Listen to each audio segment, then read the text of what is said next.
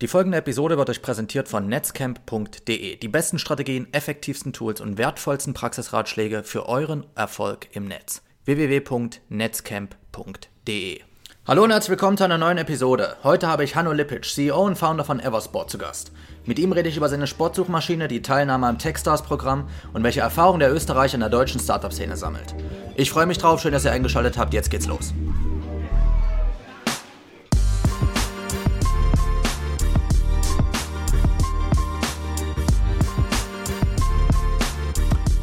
So, lieber Hanno, vielen, vielen Dank, dass du dir die Zeit nimmst. Bevor wir gleich auf dein äh, sehr erfolgreiches Startup Eversport zu sprechen kommen, ich habe ein bisschen äh, geschaut im Netz, ein bisschen, was du davor gemacht hast. Eversport war ja letztendlich nicht dein erstes Projekt, oder? Genau, also ich habe davor, ich hab davor ähm, ein, mehr oder weniger ein Erasmus- äh, ein Erasmus-Jahr in Spanien verbracht, ähm, habe da erstmal die Erfahrung gemacht, äh, wie lustig das ist, auf Spanisch äh, Pizza zu bestellen, wenn auf der anderen Seite ein Marokkaner ist, der ungefähr so gut Spanisch kann wie ich.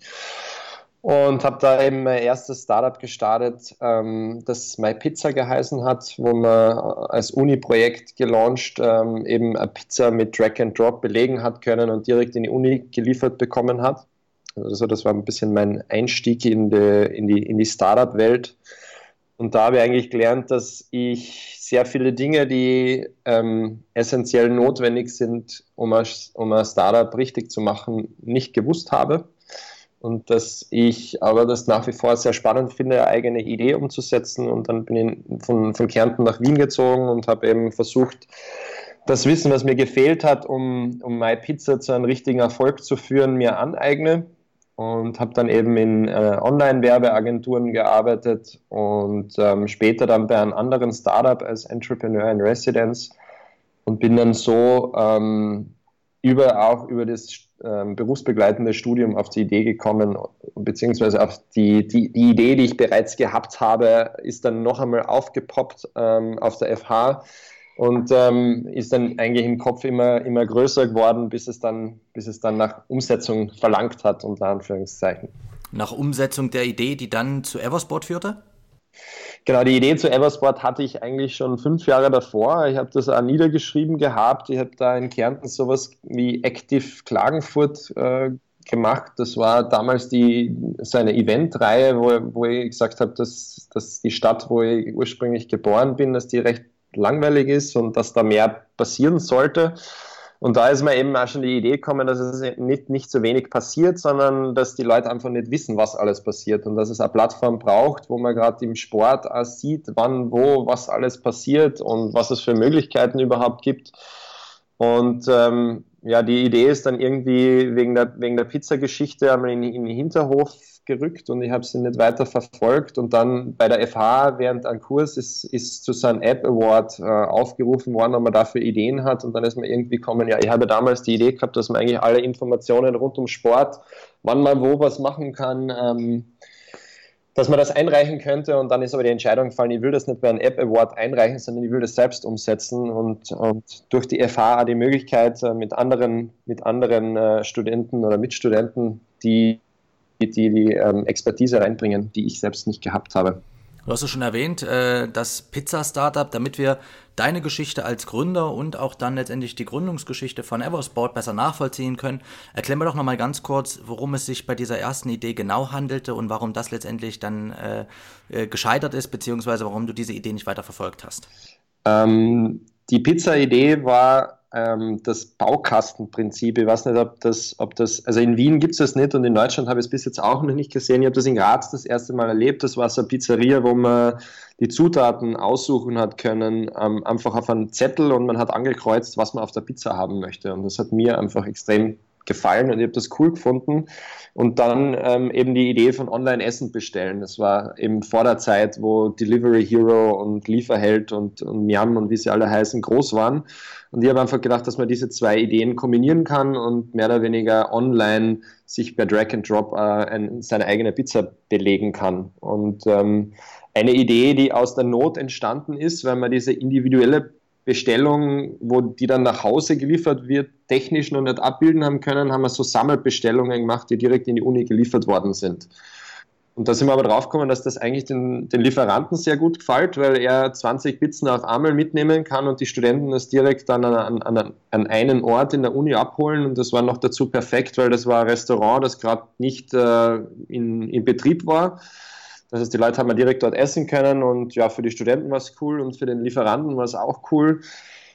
Ja, und dann habe ich das auch nach der Uni weiter betrieben und größer gemacht und mehr Partner gewonnen und ich habe dann insgesamt so um die 5000 Pizzen über den Service liefern lassen, über die Partner unter Anführungszeichen, aber habe dann einsehen müssen, wie, wie die anderen Portale immer größer und mächtiger geworden sind, dass ich mit den 10, 15 Partnern, die ich in Kärnten gehabt habe und, und auch mit den Partnern, die in Wien dazukommen bin, einfach zu langsam war und dass man das nicht als Side-Project neben der Uni betreiben kann, sondern dass man da, wenn man das richtig groß machen will, immer Funding braucht und Marketingbudget und vor allem suchmaschinentechnisch habe ich viel falsch gemacht und dann ist eben die Entscheidung gekommen, das, das nicht weiter zu verfolgen. Den programmiertechnischen Part hast du selbst übernommen oder wer hat, das, wer hat dir da geholfen? Also ich habe einen, einen, einen, ähm, technischen technischen Support gehabt, also einen Entwickler, den ich an, an, an den nicht vorhandenen Unternehmen beteiligt habe. Ähm, da haben wir halt irgendwie auf einem Zettelpapier irgendwie was ausgemacht, wenn, wenn wir dann reich werden, wie wir das Geld aufteilen. Aber ja, der hat dann auch immer weniger Ressourcen frei gehabt und im Endeffekt Vertrieb, Marketing, ähm, Product Management ist alles über mich gegangen und eben ein Entwickler war dabei, der, der meine ganzen Ideen ausbaden hat müssen. Und ja, zu zweit neben, nebenbei ist das gelaufen damals. Für alle, die zuhören und nicht genau wissen, was ein Entrepreneur in Residence ist, vielleicht kannst du da einen ganz kurzen Einblick hinter die Kulissen gewähren. Was hast du da gemacht? Entrepreneur in Residence war sehr, sehr vielversprechend ausgeschrieben, die Stelle. Die Idee war, dass ich ähm, den Geschäftsführer von einem Startup ähm, unter die Arme greife oder unterstützen kann und dabei eben lerne, was es heißt, Geschäftsführer von einem Startup zu sein und alle Bereiche mehr oder weniger durchschnuppern kann.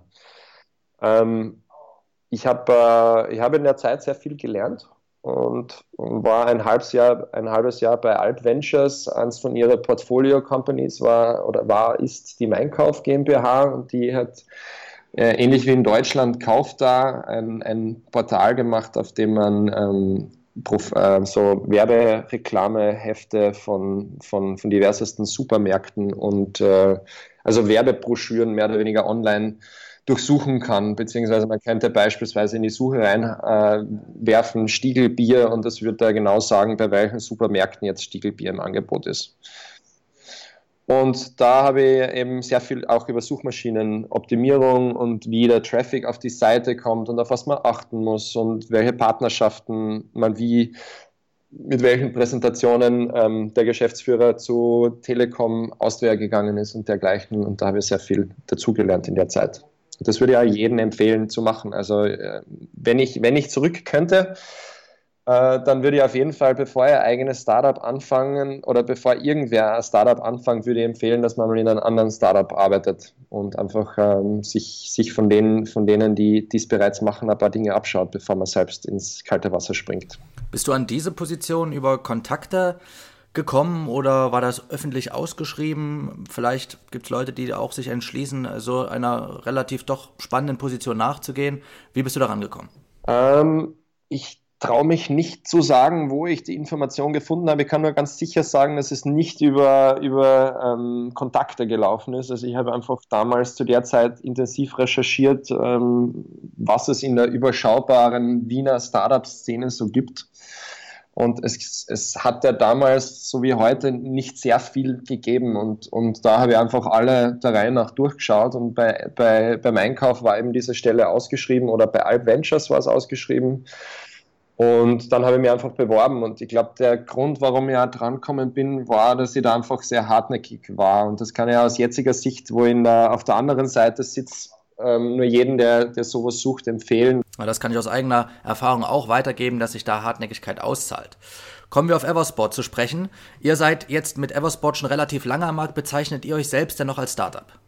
Ja, also ich, ich glaube schon, dass man uns noch Startup nennen kann, weil wir, glaube ich, noch nicht so tausendprozentig durch sind, damit zu sagen, wir haben ein völlig funktionierendes Business Model und wir machen super Profits. Ähm, und ich glaube, bis, bis ein Unternehmen das nicht wirklich wirklich rausgefunden hat und voll im Skalierungsmode ist, ist man auf jeden Fall noch ein Startup. Für alle Zuhörer, die jetzt noch nicht bei Eversport angemeldet sind, gib uns doch einen ganz kleinen Elevator-Pitch. Was macht Eversport äh, und was bringt es mir als Nutzer? Ja, sehr gerne. Also wir führen also ich, ich, kenne jetzt, ich kenne jetzt die genaue Bezeichnung, weil eine Zeit lang war mir gar nicht sicher, ob es das, was wir, was wir machen, da draußen eigentlich so wirklich schon gibt. Es heißt SaaS Enabled Und ähm, also in, leicht erklärt heißt dass wir Angebot und Nachfrage über ein Marketplace äh, zusammenführen. Ähm, eine Plattform für Sportler bieten, dass sie ganz schnell und einfach äh, Sportangebot finden. Das ist die eine Seite der Medaille. Marketplaces gibt es schon sehr lange und sehr viele.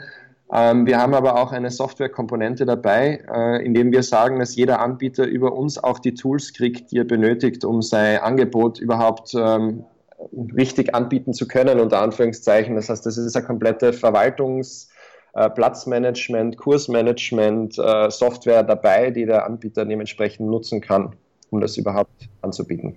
Das heißt, ich bin Fitnessstudio-Besitzer beispielsweise und äh, habe bestimmte Kurse, Yoga, Pilates, whatever und kann die dann bei Eversport anbieten und äh, der End-User kann letztendlich über die Plattform diese Kurse direkt bei mir im Fitnessstudio dann buchen. Genau, also das ist, das ist äh, teilweise schon jetzt so möglich. Äh, wir kommen aus, aus dem Ballsport, das ist äh, das, wo wir am weitesten sind. Das heißt, wenn ich, wenn ich jetzt beispielsweise ein Multisportcenter habe, wo ich Tennis, äh, Badminton, Squash, Fußball und Beachvolleyballplätze habe, dann kann ich alle diese Plätze ähm, auf Eversport anlegen und sagen, in welcher, zu welcher Zeit ich welche Preise habe. Das ist die jeweiligen Tarife, Öffnungszeiten, Saisonen, Feiertage und alles, was da dazu kommt, bis hin äh, dazu, dass ja Vereine sehr viele eigene Regelungen haben. Da gibt es ja verschiedenste Mitgliedergruppen und damit das Mitglied darf zweimal die Woche gratis buchen und der Gast zahlt aber den Gastpreis und dann gibt es ja noch spezielle Regeln, wenn ein Mitglied mit einem Gast spielt. Das heißt, da haben wir relativ lang gebraucht, um all diese Regeln abbilden zu können. Und das läuft alles schon wunderbar. Und seit einigen Monaten haben wir auch ähm, eben jetzt im Bereich der Kurse eine Möglichkeit, dass man auch äh, seine Kurse anbieten kann eigentlich auch über Platzsport, unter Anführungszeichen über Ballsport äh, getriggert, weil bei sehr vielen von den Ballsport-Venues ist auch eine, eine, eine Schule dabei, beispielsweise eine Tennisschule, die dann im Sommer ähm, Kindercamps veranstaltet und, und in, während der laufenden Saison so Anfängerkurse, fortgeschrittenen Kurse und dergleichen anbietet. Und gerade diese Trainer sind ja häufig sehr überfordert, wenn die einen Kurs anbieten und auf einer sehr alten, äh, schlecht auffindbaren Webseite nur ihre Telefonnummer hinschreiben, wenn jemand den Kurs machen möchte. Und dann ruft man dort an und der ist aber am Platz und hebt nicht ab und schreibt sich das dann auf irgendeinen Zettel auf. Das heißt, genau für solche, für solche Fälle haben wir versucht, ähm, die bestmögliche Lösung zu bieten. Seit wann ist die Plattform live? Die Plattform haben wir im September 2013 live geschaltet. Ähm, dann ähm, hat es eine Zeit lang gedauert, bis wir ein Platzbuchungstool überhaupt gebaut haben, weil wir sind eben draufgekommen, wenn wir sagen, sagen wir so, eine unserer Kernfeatures ist ja, dass man sagen kann, wo ist um 18 Uhr heute in Wiener Platz frei. Um, um das sagen zu können, müssten wir ja die Verfügbarkeit von allen Plätzen in Wien kennen. Und damit wir die kennen, äh, nachdem die uns das nicht einfach so sagen, haben wir ja erst die Tools dafür bauen müssen. Und die waren dann ähm, im, im April 2014 online. Dann haben wir dazwischen noch einen kompletten Technologiesprung gemacht von einem, von einem Content-Management-System auf eine selbstgebaute Lösung. Und jetzt haben wir mittlerweile ähm, über 30.000 Sportstätten, die man über Eversport finden kann und jetzt an die 200 äh, Sportstätten, die man über Eversport auch buchen kann. Du bist CEO und Founder. Welches Team steckt hinter Eversport? Äh, wie habt ihr euch kennengelernt und äh, wie sind eigentlich die Positionen bei euch aufgeteilt? Also ich habe ähm, am Technikum in Wien studiert und habe das, hab das Unternehmen mit, mit drei äh, Studienkollegen, also zwei, zwei Studienkollegen, die, die den Bereich Finance und, und Technik übernommen haben. Das war, war und ist äh, Andreas und Emanuel. Die zwei Jungs haben wir aus dem Studium gekannt und wir haben damals noch einen vierten Gründer gehabt, der uns ähm, eben in der, in der Technologiewahl und beim Setup äh, unterstützt hat, weil er selber schon äh, Vergleichsportale und ähm, ja, andere Websites oder größere Webprojekte umgesetzt hat. Das heißt, wir waren ein Vier-Mann-Gründerteam. Der vierte Gründer hat, hat relativ bald aufgrund ähm, ja, anderer, anderer Fokussierungen her nicht mehr die zeitlichen Ressourcen gehabt, uns zu unterstützen und hat dann das Unternehmen verlassen. Und dann ähm, so im, im, im Herbst, ein Jahr nach der Gründung, haben wir unseren ersten Angel äh, an Bord bekommen, der auch äh, Geld investiert hat. Das war natürlich damals sehr aufregend, weil davor haben wir nur Bootstrapping und, und, und Förderungen, Fördergelder unter Anführungszeichen und Erspartes so das klassische Friends, Family, Fools und bei uns ist noch das dritte bzw. vierte F Förderungen ist da noch reinkommen. Und dann haben wir eben den ersten, den ersten Business Angel gehabt, das war der Martin Egger. Äh, in der Runde war dann auch noch der Philipp Kinski dabei. Die haben die ersten 50.000 Euro in Eversport investiert. Das war damals für uns eine wahnsinnig große Zahl. Ähm, dann haben wir relativ bald äh, das Team ein bisschen größer gemacht, weil wir auch eben die Idee gehabt haben, dass wir nach Deutschland gehen wollen und, und ja, dort äh, haben wir gewusst, dass wir dann auch mehr Geld brauchen. Das heißt, die bestehenden Angels haben dann noch in einer zweiten Runde ein bisschen was nachgezahlt und eigentlich der große Sprung war dann durchs Techstars-Programm, das dann äh, letztes Jahr im Sommer gestartet ist. Das war äh, der, der wichtigste Schritt für uns eigentlich in der Entwicklung weil erstens aufgenommen zu werden war, war recht schwierig. Da haben sich, von, haben sich 890 Unternehmen beworben und 10 haben sie aufgenommen. Das heißt, da haben wir, waren wir alles andere als sicher, dass wir bei den letzten 10 dabei sein werden und haben uns dann umso mehr gefreut, wie wir, wie wir da aufgenommen worden sind. Wir haben davor noch einen, einen, einen vierten Business Angel sozusagen äh, gefunden, der noch einmal 100.000 Euro investiert hat, dass wir auch die Zeit in Deutschland äh, über, übertauchen können. Und in Deutschland haben wir dann, haben wir dann ähm, als Teil des Techstars-Programms sehr viele äh, Investoren kennengelernt und, und ähm, unser, unser, unsere, unsere Plattform und unsere Idee und die Vision, die dahinter steht, an einem größeren, einem größeren Publikum vorstellen können. Und da war es dann auch viel, viel leichter, ähm, also Investoren auch, auch so zu begeistern, dass sie dann gesagt haben, dass sie wirklich rein wollen. Mhm.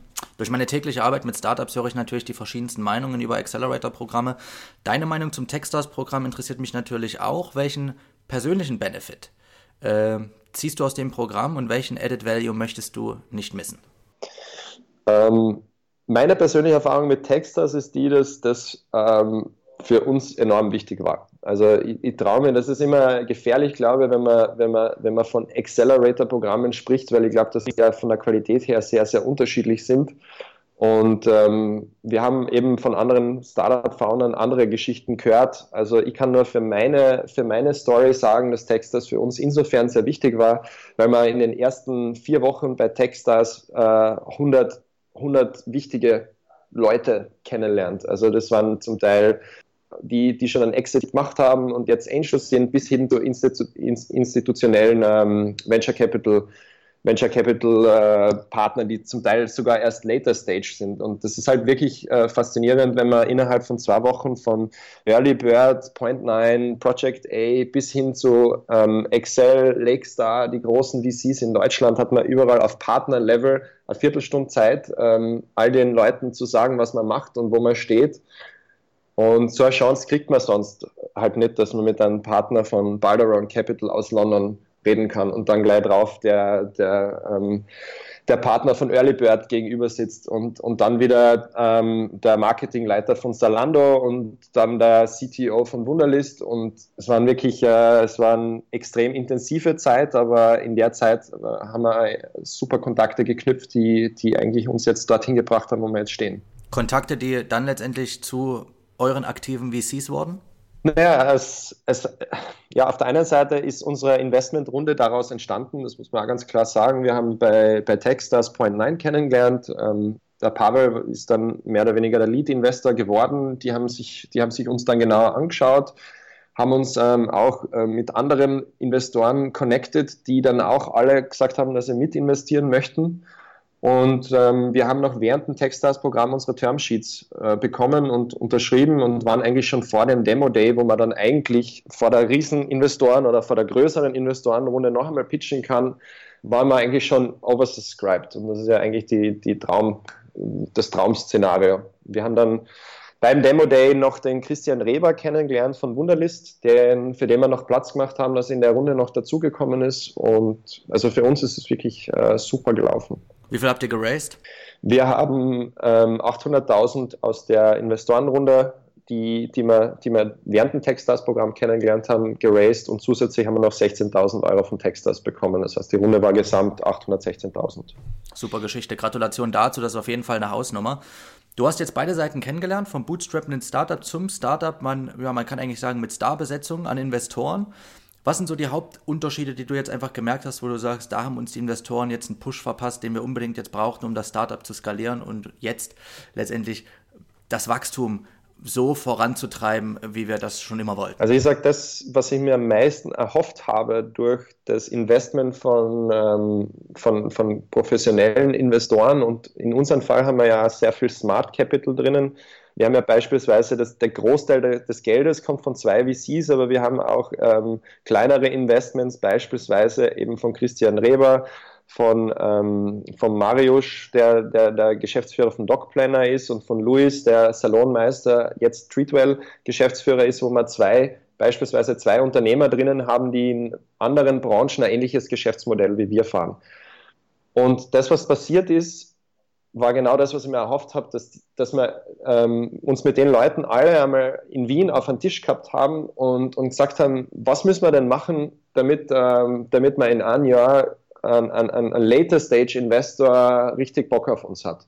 Und das können die natürlich extrem gut sagen, weil die, die ja Unternehmen führen, wissen, was sie für Zahlen gehabt haben, damit, damit sie das, die, die Series A gekriegt haben. Und die Investoren wissen es natürlich auch, weil sie ja ständig mit ihren Portfolio-Companies versuchen, diese äh, Finanzierungsrunden aufzustellen. Das heißt, wir haben einmal die richtigen Zielsetzungen bekommen, weil das weiß man ja nicht so genau als Startup-Gründer. Was soll man eigentlich, auf was hin soll man eigentlich optimieren? Was sind eigentlich die wichtigsten Kennzahlen, die man hochtreiben soll? Und wie hoch ist hoch? Und was ist gutes Wachstum? Und das sind alles Sachen, die weiß man nicht am Anfang. Und äh, die weiß man auch nicht, wenn man schon weiter ist. Und das hat uns extrem geholfen, einmal die richtigen Ziele zu setzen die wir jetzt auch intern als sehr gut empfinden. Und in unserem Fall ist es beispielsweise die Anzahl an Buchungen logischerweise, aber auch das äh, Payment Volume, das über unsere Plattform abwickelt wird.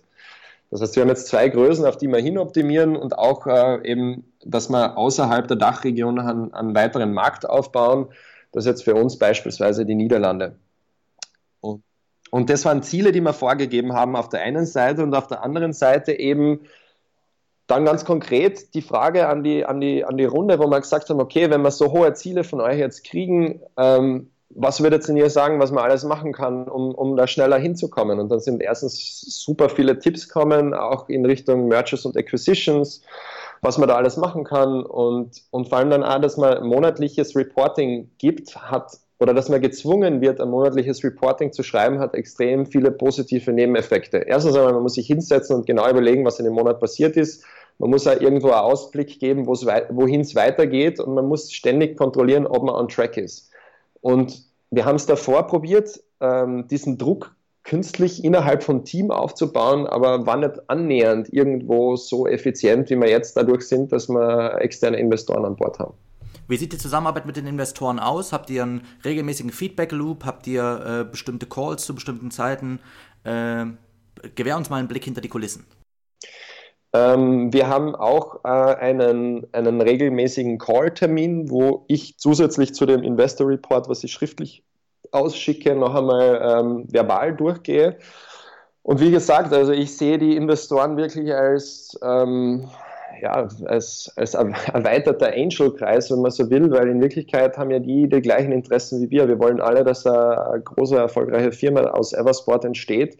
Und da sind wir ja in line mit unseren Investoren. Und, und ähm, beispielsweise Pavel, der äh, Point 9 seit äh, oder mit Point 9 schon seit zehn Jahren in dem Business ist, oder vielleicht sind es nicht zehn Jahre, aber auf jeden Fall hat er schon ähm, ja, 30, 40 Companies gesehen und begleitet in den verschiedensten Branchen, aber alle irgendwo in Software as a Service oder Marketplace-Segment.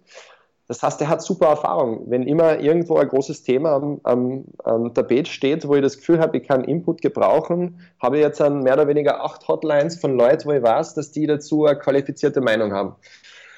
Und in meinem Interesse oder in, in Unternehmensinteresse eine Antwort geben werden. Also ist in Wirklichkeit für, ich habe bis jetzt noch keine Downside gesehen. Was ich jetzt rausgehört habe, äh, verging ein bisschen Zeit zwischen Angel und Seed-Runde. Was waren denn so die Hürden, die ihr überwinden musstet innerhalb dieser, dieses Zeitraums? Genau.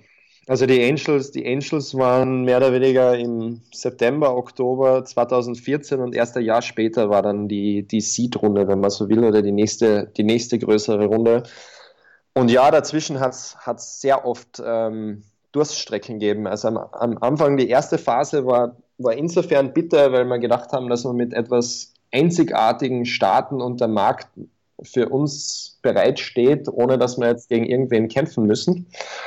Und da haben wir dann, bevor wir unser Produkt noch äh, fertig gehabt haben, auf einmal merken müssen, dass es noch einen zweiten gibt, der mit genau dem gleichen Geschäftsmodell in genau der gleichen Stadt, im genau gleichen Bezirk auch noch äh, startet. Und das war damals Sportal Me.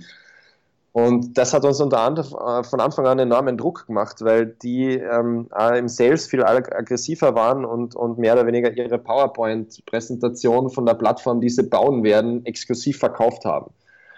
Und ähm, die Zeit war extrem schwer, weil wir eben eine andere Strategie gefahren sind. Wir haben gesagt, wir wollen ein vollständiges Buchungstool machen, das über Schnittstellen mit der lokalen Software zusammenarbeitet und das braucht einfach länger, als wenn man ein MVP hat und davor schon ein PowerPoint verkauft. Und ähm, die erste Phase war insofern dann auf, aufgrund dieses Konkurrenzkampfs äh, sehr schwierig. Und die zweite Phase, nachdem wir uns zusammengefunden haben, war insofern schwer, dass wir gehofft haben, schneller zu wachsen, als wir dann tatsächlich gewachsen sind. Und ja, in der, in der Zeit haben wir halt einfach irgendwo, wie soll ich sagen, einfach Glauben daran gehabt, dass das, ähm, dass das immer weiter und immer besser wird. Und es hat immer wieder Sterne am Horizont gegeben, die uns, ähm, die uns zum Weitergehen motiviert haben. Und im Endeffekt, das war ja nicht lange, nachdem die Angels eingestiegen sind, dass irgendwo Textars am Horizont war. Und dann haben wir die erste Runde geschafft und die zweite und die dritte und dann das Vorstellungsgespräch in Deutschland. Und dann auf einmal hat es geheißen, wir sind drin. Und dann haben wir gewusst, okay, jetzt im Sommer geht es dann so richtig los und dann im Sommer ist es so richtig losgegangen. Also es war eigentlich, es ist, ist eh immer viel passiert und dazwischen hat es noch geheißen, dass wir unsere, unsere deutsche, äh, unsere österreichische GmbH in eine deutsche umwandeln müssen. Dazwischen haben wir ein riesiges Förder, Forschungsförderprojekt eingereicht. Also es war nicht so, als hätten wir extrem viel Zeit zum Nachdenken und Sinnieren gehabt, ob das, ob das überhaupt Sinn macht, was wir da machen, sondern wir sind einfach davon ausgegangen, dass das, dass das immer besser wird. Du kennst nun den Unterschied zwischen äh, der deutschen und der österreichischen Startup-Szene, insbesondere auch der Städte Wien und Berlin. Was sind so denn die Hauptunterschiede, die dir äh, auffallen und wo du sagst, da unterscheiden sich beide Länder an sich und auch natürlich beide Städte als Hubs doch ziemlich heftig voneinander? Also ich würde sagen, dass es auf jeden Fall einen spürbaren Unterschied gibt zwischen Berlin und Wien. Und das ist das Einzige, was ich, was ich wirklich ähm, wo eine äh, qualitative Meinung dazu haben kann, weil ich sowohl in Berlin als auch in Wien gearbeitet habe. Ähm, ja, das eine ist natürlich die Größe, also es gibt einfach viel mehr in, in, in Deutschland und auf der anderen Seite habe ich das Gefühl, dass dadurch, dass es mehr gibt und dass man mehr Erfolgsbeispiel, Erfolgsbeispiele sieht, dass irgendwie ein anderer Vibe ist in, in Berlin. Also ich kann, ich kann, wie gesagt, nur von Berlin sprechen und ich habe das Gefühl, dass, ähm, dass dieser Vibe irgendwie ansteckend ist. Also ich habe das Gefühl, dass Dinge schneller passieren und leichter passieren in Berlin als in Wien passieren. Und ich kann mir vorstellen, dass es in anderen Städten in Österreich äh, noch, noch viel schwieriger ist. Also ich, habe ich hab ja versucht, sowas wie äh, My Pizza damals in Klagenfurt zu starten und ja, jetzt gibt es mittlerweile, glaube ich, zwei Startups oder so in Klagenfurt, die, die es irgendwie geschafft haben, über die Kärntner Grenzen rauszukommen. Aber es ist, es ist wirklich schwer und ich habe das Gefühl, dass es in Wien schwer ist, ähm, richtig inspiriert zu werden. Aber ich habe auch das Gefühl, dass jetzt dann in Wien gerade äh, mehr passiert. Also die Austrian Startups und diese regelmäßigen Meetings. Und da muss man dann halt da hingehen und sich das irgendwie anschauen. Aber ich würde jeden, der in Österreich ist, empfehlen, dass er da irgendwie versucht, da zumindest temporär rauszukommen und, und einmal ein bigger Picture zu kriegen. Und ähm, ich sage nicht, dass man es in Wien nicht schaffen kann, aber für uns war, war der Kick, den wir gebraucht haben, den haben wir nicht in Wien gekriegt, sondern den haben wir in Berlin gekriegt. 2016 startet gerade eigentlich erst richtig los.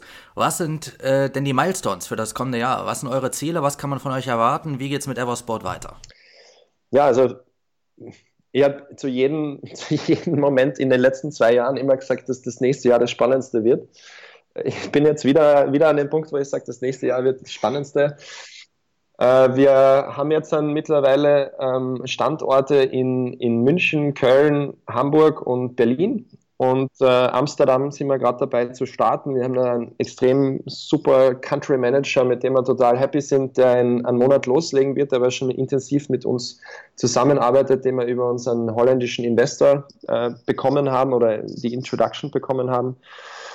Ähm, was technisch passiert, auf das ich mich extrem freue, ist, dass wir ähm, die App, die bis jetzt ja eher stiefmütterlich behandelt worden ist und auch vom Use Case her wieder leider auf den auf ein Thema gesprungen ist, das gar nicht so das Hauptthema ist, glaube ich. Ähm, da gibt es was ganz was Neues. Ähm, das ist äh, noch teilweise geheim, aber was ich sagen kann, ist, dass es ähm, meiner Meinung nach etwas, äh, eine Kombination wird, die es bis jetzt noch nicht, noch nicht gegeben hat, die aber extrem spannend wird, vor allem im Ballsportbereich. Und das ist, das ist mehr oder weniger die Verschmelzung, also die wirklich ähm, gut gelungene Verschmelzung von einer Buchungsplattform und einer Spielerbörse. Und es wird möglich sein, dass man beispielsweise im Fußball eine, eine, eine Buchung von einem Platz in ein offenes Spiel verwandeln kann. Und das passiert ja recht häufig, dass wenn man zehn Leute hat, dass dann der eine oder andere ausfällt und dass dann eigentlich irgendwo das Spiel gefährdet ist und dann eventuell die Buchung storniert wird, dass man in, in dem Fall oder generell auch zum Management dieser Buchung die Buchung in ein Match umwandelt und dann äh, mehr oder weniger seine eigene Mitgliederverwaltung für dieses Event bekommt. Weil im Endeffekt ist ja diese, diese Buchung von einer Fußballstunde ja ein Event, was stattfindet, wo zehn Teilnehmer sind. Und dieses Management von so einem Event ist bis jetzt dann sehr mühsam über, über WhatsApp-Gruppen oder Facebook Messenger passiert und in Wirklichkeit wäre es ja viel cooler, wenn man das alles irgendwo nativ in einer App machen könnte oder eben am Computer, dass es sagt, das sind meine zehn Buddies und, und, und wenn da drei ausfallen, dann kann ich das theoretisch bekannt geben und das scheint dann auf der Plattform auf. Das heißt, ich kann jetzt nicht nur sehen, wann freie Plätze sind, um einen Platz zu buchen, sondern ich sehe auch Spiele, wo noch Spieler fehlen. Und das ist, glaube ich, wird insofern ein Game Changer, weil ich dann theoretisch nach Berlin gehen kann, wo ich überhaupt niemanden kenne und kann trotzdem schauen, ähm, wo im Umkreis Matches sind, wo ich einfach so noch äh, reinchippen kann. Bis hin, bis hin zur Zahlung, die dann in Richtung Uber Split Payment geht, dass ich einfach meinen Share zur Buchung direkt online dazuschmeißen kann und der Organizer dann ähm, dementsprechend nicht mehr vor Ort äh, Cash kassieren muss. Das heißt, das ist jetzt in Arbeit und ähm, da freue ich mich extrem drauf, wenn das äh, im Laufe des Jahres dann äh, gelauncht wird und, und mehr oder weniger auf die bestehenden, auf die bestehenden Menus und bestehenden User mehr oder weniger losgelassen wird als, als neues Feature. Sind wir extrem gespannt, wie das, wie das ankommen wird. Klingt super, ich werde es auf jeden Fall weiter mitverfolgen. Ich habe selber viele Jahre Tennis gespielt und äh, jetzt bleibt leider nicht mehr so viel die Zeit dafür. Aber ich werde mich auf jeden Fall bei Eversport anmelden, denn im Tennis ist es immer relativ schwierig, einen Partner zu finden und vielleicht klappt es damit ja. Ja, perfekt. Also im Tennis ist ja genau das Gleiche. Da gibt's ja, also ich kenne es eben aus dem Tennis, dass ich ja recht oft irgendwie am Freitag draufkomme, dass ich am Wochenende Tennis spielen mag. Oder irgendwie die Idee hat, hey, morgen wäre noch cool, wenn ich noch Tennis spielen würde, dann rufe meine drei, vier Freunde an, mit denen ich Tennis spiele. Und wenn dann keiner von denen Zeit hat, ist Tennis halt gestorben. Ist gestorben, mehr oder weniger. Und dann macht man halt was anderes. Und da ist wirklich die Vision zu sagen, hey, ich will ja trotzdem Tennis spielen und wenn ihr irgendwo einfach sagen kann, hey, ich will spielen und da gibt es noch 30 andere, die auch spielen wollen, dann wird sich ja wohl einer finden, mit dem er dann noch den gemeinsamen Ort findet und sich dann einfach irgendwo auf einen Platz eincheckt und vielleicht neue, neue Freunde kennenlernt oder neue Spielkameraden, wenn man so will. Und ähm, ja, in die Richtung arbeiten wir und ich glaube, das wird ähm, extrem spannend, wenn wir, wenn wir das dann releasen. Dabei wünsche ich euch viel Erfolg und natürlich auch viel Glück für die Zukunft. Wäre schön, wenn du mich auf dem, auf dem Laufenden hältst. Vielen, vielen Dank äh, für deine Zeit, Hanno. Sehr gerne. Das war die heutige Episode. Vielen, vielen Dank fürs Einschalten. Ich würde mich freuen, wenn ihr beim nächsten Mal wieder mit dabei seid. Bis dahin, euer Lukas. Ciao, ciao.